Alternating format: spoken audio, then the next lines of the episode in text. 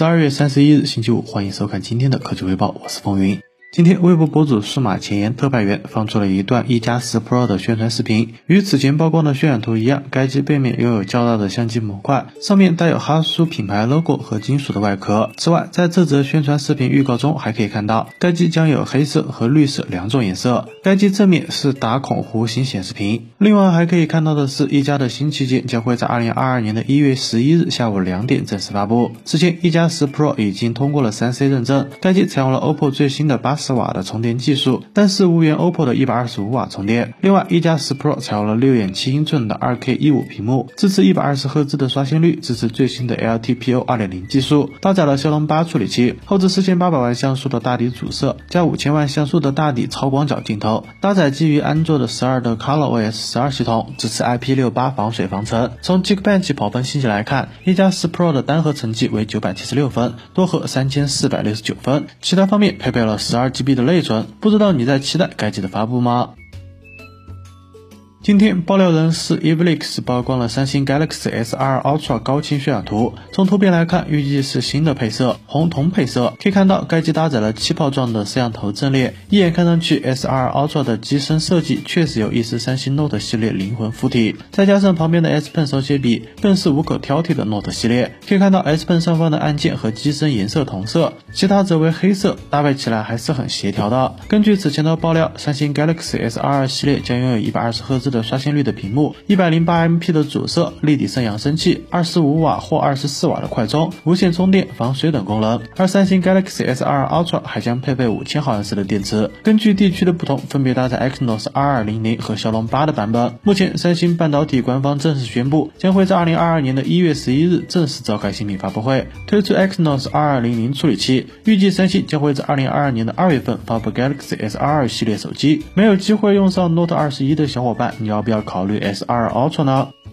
小米十二、小米十二 Pro 以及小米十二 X 前两天已经正式发布了，而此次发布会上，小米没能同时推出超大杯机型小米十二 Ultra。现在，根据知名微博博主数码闲聊站带来的最新消息，小米 L 一机型将会在春节后正式登场，而这正是小米十二 Ultra 的内部代号。从目前已知的消息来看，小米目前的小米十二、小米十二 Pro、小米十二 Ultra 会在影像、快充等方面带来加强，尤其是在影像部分，大家遗憾的长焦镜头也将出现在小米十二 Ultra 上回归，并且各个摄像头的规格应该都会有所增强。此外，目前有很多消息都表明，该机将会与徕卡达成合作，成为小米第一款获得徕卡认证的高端旗舰手机。目前，华为和夏普两家手机厂商均与徕卡有过合作。如果小米与徕卡达成合作，那么小米将会成为第三家获得。徕卡认证的手机厂商，你觉得有了徕卡的加持，小米的高端梦是否就成了呢？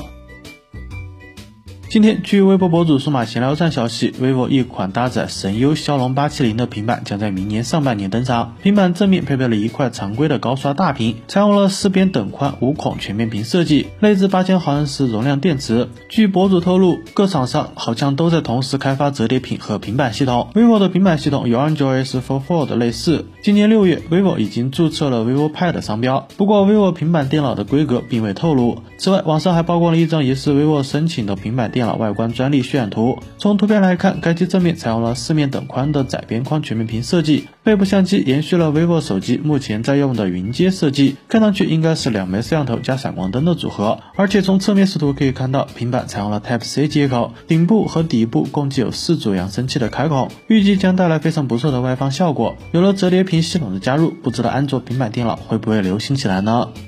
今天，联想拯救者官方发布了一段视频，展示了拯救者 Y 九零双擎风冷电竞手机背部的设计。在视频中，我们可以看到 Y 字形发光的 logo。据悉，组成这个 logo 的 RGB 呼吸灯有着二十六万两千一百四十四种配色，并有五种灯效模式，在视觉观感上颇为特殊。该机采用了对称式的设计，背部中央微微凸起，侧边框具有风扇出风口。产品经理表示，这款手机手感舒适，中部凸起十分的轻微。此前，联想曾公布了拯救者。Y90 的屏幕参数将采用无开孔的设计，搭载一块6.92英寸的曲面屏，并使用了三星 E 四发光材质 M 蜡屏，具有 1080P 的分辨率一百四十四赫兹的高刷新率，支持 HDR 增强显示，屏幕多指触控采样率可达到七百二十赫兹，具有防蓝光认证。同时，拯救者 Y90 还搭载有风能主动散热，最高画质下运行半小时原神后，温度仅为38.3度。据悉，拯救者 Y90 预计将搭载旗舰级的骁龙八处理器，将在2022年年初正式发布。手游爱好者不妨关注一下。好了，那以上就是本期视频的全部内容了，欢迎点赞，欢迎分享，别忘了顺势点个关注，咱们明年再见。